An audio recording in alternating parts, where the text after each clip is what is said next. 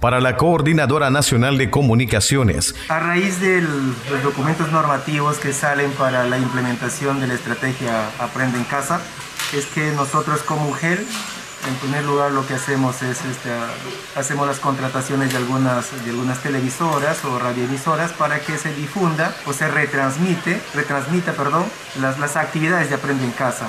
Sin embargo, encontramos un gran número de estudiantes que no tienen, no, tienen acceso porque no encuentran radio, porque no tienen televisor o porque no tienen un celular. A raíz de esto es que a nivel de región sale una nueva estrategia al cual denominan al, al son del manguaré.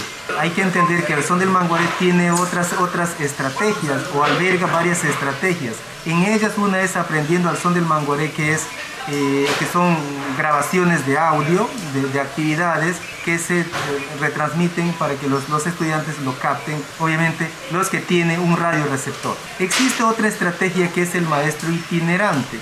Esta estrategia del maestro itinerante consiste en que si el maestro vive en la comunidad y en la comunidad no habían afectados o había mínimo, eh, entonces el docente pueda visitar a cada estudiante en su domicilio, ir haciendo una especie de educación personalizada, indicando algunas actividades propias para, para, para el nivel o el grado en que se encuentre el estudiante.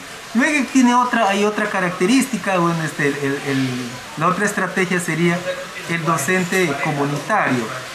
Eh, utilizando algunos altoparlantes, no todas las comunidades tienen obviamente, pero las que tienen, megáfonos, como megáfonos podría el docente eh, retransmitir la actividad o en todo caso hacer la actividad, desarrollarle la actividad.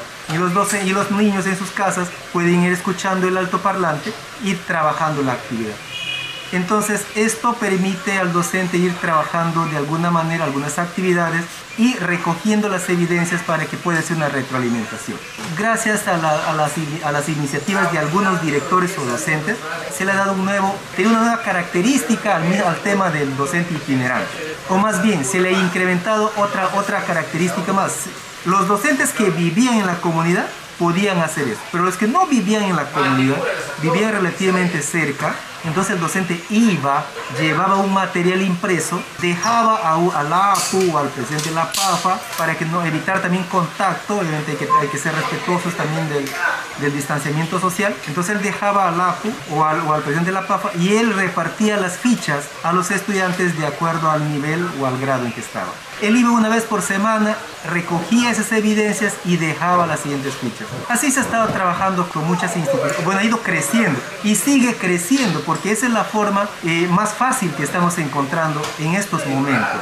Porque eh, a raíz del uso también de, de, las, de, las radioemisoras, ya obviamente las, las, baterías se han desgastado y los padres por temor no han salido ya a las tiendas o al, o al pueblo a comprar más pilas o baterías, ¿no? Entonces se han quedado sin ese, sin ese recurso y otros han dejado las radios y se han ido más al fondo, más a la chacra para evitar tener contacto con algunas personas. Entonces estamos en eso ahora, tratando de que los niños vuelvan al, pueblo y el docente pueda entregarles su material. Desde Radio Oriente de Yurimaguas, la perla del Guayaga para la Coordinadora Nacional de Comunicaciones, informó Edward del Águila.